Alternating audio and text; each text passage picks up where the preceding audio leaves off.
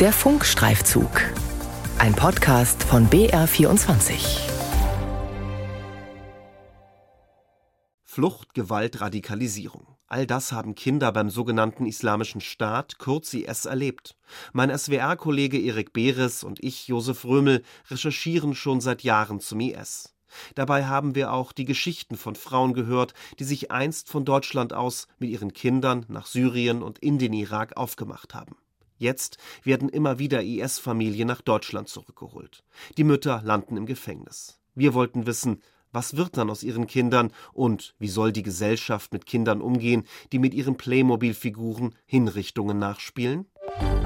Kinder von IS-Rückkehrern. Ein schweres Erbe für die deutsche Gesellschaft. Ein Funkstreifzug von Erik Beres und Josef Römel. Manuela Schulz spielt mit ihren Enkelkindern Jascha und Jamal. Die Sonne. Genau, in der Sonne ist ein O drin, ein S. Im Kinderzimmer der beiden Jungs steht eine Magnettafel mit Buchstaben. Jascha und Jamal sind drei und sechs Jahre alt. Sie sind Kinder einer ehemaligen IS-Anhängerin und wurden in Syrien geboren. Nun kümmert sich die Oma um die beiden. Angehörige wie sie äußern sich nur selten. Doch Manuela Schulz will mit dem BR und dem SWR offen sprechen. Und deswegen ist auch der Grund, warum ich dieses Interview mache, weil es halt Dinge zu sagen gibt, die einfach mal gesagt werden müssen weil man einfach mit der ganzen Sache alleine steht. Bedingung war, dass wir ihren Namen und die der Kinder ändern. Hinter der Oma und ihren Enkelkindern liegen aufreibende Wochen. Ich will nicht sagen überfordert, aber es hat schon viel Kraft gekostet, doch, doch. Aber nicht nur für die Kinder selber, sondern einfach das Ganze drumherum, weil ich ja natürlich als Nicht-Mama oder nicht, äh, ich musste auch erstmal das Teilsorgerecht beantragen, damit ich überhaupt die ganzen Dinge machen konnte, wie Anmeldungen beim Arzt vorstellen, Krankenkasse und so weiter, weil ohne dies hätte ich auch gar nichts machen können. Manuela Schulz ist Deutsche. Die bodenständige Frau steht mitten im Leben. Noch gut kann sie sich an den Oktober 2021 erinnern. Da landen die Enkelkinder gemeinsam mit der Mutter am Flughafen Frankfurt. Die Mutter wird an Ort und Stelle festgenommen und Manuela Schulz, die Jascha und Jamal bisher nur aus privaten Video- und Tonnachrichten kannte, kann sie zum ersten Mal in den Arm nehmen. Dem sechsjährigen Jamal gefällt das besonders. Der ist mir sofort in die Arme gesprungen und Omi hier und Omi da. Also er war sehr erleichtert und hat sich gefreut, endlich aus seinem, wo er herkam, raus zu sein, weil er ja schon vorher Signale gesetzt hat, dass es ihm sehr schlecht ging dort. Der dreijährige Jascha, sagt Manuela Schulz, entwickle sich, soweit sie das sagen könne, ganz normal. Sorgen macht sie sich dagegen um Jamal, der im IS-Gebiet geboren wurde und dort die ersten prägenden Lebensjahre verbrachte. Anfangs sei der Junge nicht auffällig gewesen, doch das habe sich geändert. Dann hat er so eine Garage mit Autos gehabt. Das hat er dann später als Guillotine benutzt. Dann hat er, ich habe hier so eine Palme im Wohnzimmer, hat er dann Playmobil-Püppchen aufgehangen, und hat die baumeln lassen. Und das hat man einfach gemerkt, dass das nicht Kinder machen, die spielen. Also er hat so nach außen ausgedrückt, dass er was gesehen hat oder mitbekommen hat, was einfach nicht so in seine Welt, die jetzt hier war, nicht passte. Ne? Rückblick. In Deutschland konvertiert die Tochter von Frau Schulz zum Islam und radikalisiert sich. Anfang 2014 bekommt sie Kontakt zu einem Dschihadisten, der sie mit islamistischer Lektüre versorgt und ihr ein Leben beim IS empfiehlt. Noch im gleichen Jahr reist die Deutsche nach Syrien, heiratet dort namhafte IS-Größen und lebt bis Anfang 2019 im selbsternannten Kalifat der Terrormiliz. Anschließend kommt sie mit dem älteren Sohn in kurdische Lagerhaft, der jüngere wird dort geboren. Zurück in Deutschland landet sie vor dem Oberlandesgericht Celle. Es verurteilt die Deutsche Anfang Juni zu drei Jahren und drei Monaten Freiheitsstrafe, unter anderem wegen Mitgliedschaft in einer terroristischen Vereinigung. Das Gericht würdigt ihr Geständnis und dass sie mit der islamistischen Szene gebrochen hätte. Aber zumindest bei einem der Kinder hat die Zeit beim IS und in kurdischer Lagerhaft offenbar tiefe Spuren hinterlassen. Anfangs spricht der sechsjährige Jamal mit Oma Schulz nur Englisch, er macht vorsichtige Andeutungen. Und dann hat er ein paar Dinge erzählt, die natürlich nicht so schön waren, dass er halt Dinge gesehen hat, die ihm für unsere Vorstellung nicht gut waren. Aber er hat immer gesagt, ich möchte, I don't want to speak from this. Ja, also er hat mir erzählt, er hätte gesehen, so viel Blut auf dem Boden. Also er sagte, habe ich das geträumt oder war das wahr? Ich denke mir schon, dass das wahr war. Finden Kinder wie diese einen Weg in ein Leben abseits von Gewalt und Extremismus? Das Bundeskriminalamt zählt 106 zurückgekehrte Frauen. Zudem habe das BKA 121 Kinder unter 14 Jahren, davon einige Waisen, nach Deutschland gebracht. In Bayern sind es acht Rückkehrerinnen und 15 Kinder. Die Zahlen scheinen niedrig, aber auf die Gesellschaft warte eine große Herausforderung, schreibt das Bundesamt für Verfassungsschutz in seinem aktuellsten Bericht. Zitat bei zurückkehrenden Kindern und Jugendlichen ist zu vermuten, dass diese indoktrinierenden Einflüssen ausgesetzt waren, zum Beispiel durch Propaganda des IS und Gewalterfahrungen im Alltag. Sie müssen somit vor allem als Opfer der Ideologie ihrer Eltern betrachtet werden und dürfen nicht stigmatisiert werden. Dabei handelt es sich nicht primär um eine Aufgabe der Sicherheitsbehörden, sondern um eine gesamtgesellschaftliche Herausforderung. Das bayerische Innenministerium sieht das ähnlich, wie eine Antwort auf eine Anfrage des Funkstreifzugs zeigt. So seien Schulen, Jugendämter und Kindertageseinrichtungen herausgefordert und auch Angehörige. Sie sollen den Kindern ein sicheres Umfeld geben. In einer Gesellschaft, die Kinder mit IS-Hintergrund nicht gerade mit offenen Armen empfängt. So warnte der ehemalige Präsident des Bundesamtes für Verfassungsschutz Hans-Georg Maaßen schon 2017 vor einer neuen Dschihadistengeneration. Experten sahen darin eine Stigmatisierung. Großeltern wie Manuela Schulz helfen solche Warnungen kaum weiter. Sie will, dass Jascha und Jamal eben nicht ständig mit dem IS in Verbindung gebracht werden und schon gar nicht in den Fokus des Verfassungsschutzes geraten. Sie sollen ein ganz normales Leben führen. Die größte Verantwortung sind einfach die Kinder, dass sie genau das bekommen, auf die nächsten Jahre auch, ja, dass es ihnen gut geht ne? und nicht mehr in diese Traumas zurückkommen. Wer trägt dann die größere Schuld mit Blick auf die Kinder, der IS oder ihre Tochter? Der IS. Der IS. Weil hätte es den IS nicht gegeben, dann wäre meine Tochter nie da reingekommen. Die Kinder müssen das jetzt ausbaden, was die Eltern getan haben. Genau. Meist landen IS-Familien bei der Rückkehr nach Deutschland in Frankfurt am Main. Das dortige Jugendamt ist dann zunächst für alle IS-Familien zuständig, die am Frankfurter Flughafen landen, unabhängig aus welchem Bundesland sie eigentlich stammen, erklären uns zwei Mitarbeiterinnen des Jugendamts. Das heißt, wir prüfen, wie ist die Versorgung des Kindes praktisch in Deutschland in ihrer, wenn sie zurückkommen, gesichert sozusagen. Und das erfolgt in Kooperation gegebenenfalls mit anderen Jugendämtern nämlich da, wo die Frau ursprünglich herkam oder wo sie vielleicht auch hingehen will, weil es dort Angehörige gibt. Und immer wieder sind traumatisierte Kinder darunter, sagen die Frankfurter Jugendamtsmitarbeiterinnen, die ihre Namen aus Gründen der persönlichen Sicherheit nicht im Radio hören wollen. Von den IS-Rückkehrerinnen haben sie eine klare Meinung. Sie sind ja wissentlich in ein Kriegsgebiet gereist ja, und wussten, dass sie wissentlich dort Kinder auf die Welt bringen, die in Situationen gebracht werden, die sicherlich für ihre kindliche Entwicklung nicht gut ist. Ja, durch Bombenhagel, durch Schüsse, durch was auch immer. Sicherlich haben die Kinder ganz viel Schlimmes auch erlebt. Die haben sicherlich auch Tote, andere Tote gesehen. Ja, und ich glaube nicht, dass das gut für eine kindliche Entwicklung ist. Und die Folgen, die werden wir erst später sehen. Zurück zu Manuela Schulz. Enkelsohn Jamal macht jetzt eine Therapie, um das Erlebte aufzuarbeiten. Das ist auch für seine Großmutter eine Entlastung. Wie herausfordernd die Situation für sie ist, zeigt ein Erlebnis mit Jamal mitten in der Nacht.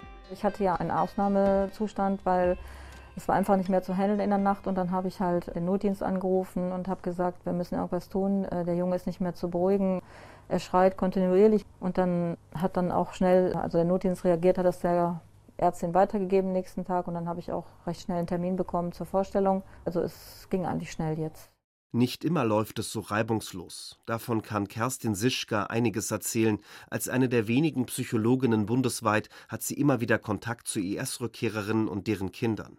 Sie würde sich wünschen, dass sich mehr ihrer Kolleginnen um die Betreuung von IS-Familien kümmern. Gewiss gibt es viele Kollegen, die sich mit traumatisierten Kindern beschäftigen und dort auch ähm, psychotherapeutische Angebote machen. Aber der Hintergrund der Ausreise, des Lebens, der Rückkehr aus den IS-Gebieten ist so speziell, dass wir hier eine Sondersituation äh, vorfinden, wo es tatsächlich nicht genügend erfahrene und auch ähm, offene Kollegen gibt, ähm, die sich das bislang zutrauen. Das ist zu komplex, zu schwierig aus der Sicht vieler Kollegen. Kerstin Sischka sagt, auf IS-Familien spezialisierte Beratungsstellen seien jederzeit in der Lage, auch Psychologen zu schulen und zu informieren. Sischka arbeitet selbst mit solchen Stellen zusammen, insbesondere mit dem Verein Grüner Vogel, der sich bundesweit um Familien mit IS-Hintergrund kümmert. Dabei macht sie häufig die gleiche Erfahrung. Was diese Kinder in ihrem Leben benötigten, sei Stabilität und Kontinuität. Dazu gehöre auch die Frage, wo ein Kind wohne, wo es zur Schule gehe und von welchem Sozialarbeiter oder Therapeuten es betreut werde. Wenn es feste Bezugspersonen gibt, dann äh, kann das sehr gut funktionieren. Brüche im Hilfesystem sind immer sehr ungünstig. Das ist für die Kinder nicht förderlich, wenn dann im Unterstützungssystem, wenn die Familienhelferin wechselt oder wenn äh, meinetwegen dann die Kita nochmal gewechselt werden muss.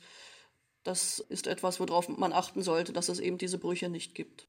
Was diese Kinder beim IS und in Lagerhaft aushalten mussten, zeigen Unterlagen zu Ermittlungen, die der Funkstreifzug einsehen konnte. Sie offenbaren eine große Brutalität, die Kinder seelisch erheblich belasten kann. Ein Kind zum Beispiel soll einer Steinigung beigewohnt haben, in einem weiteren Fall ist von sexuellem Missbrauch die Rede, wie dieser Ausschnitt zeigt, den wir anonymisiert haben. Die Untersuchung musste abgebrochen werden, da das Kind über starke Schmerzen klagte. Die Ärztin äußerte den Verdacht, dass das Kind sexuell missbraucht wurde. Diese Kinder der Rückkehrerinnen leben in Heimen bei Angehörigen und Pflegefamilien, manche scheinen unter einem großen Druck zu stehen. Sie müssen die Erlebnisse bei der Terrorgruppe verarbeiten und sich gleichzeitig auf eine ganz neue Realität einstellen. Eine fremde Sprache, ein Umfeld ohne Krieg und Zerstörung und die bisher wichtigste Bezugsperson, die Mutter, sitzt im Gefängnis.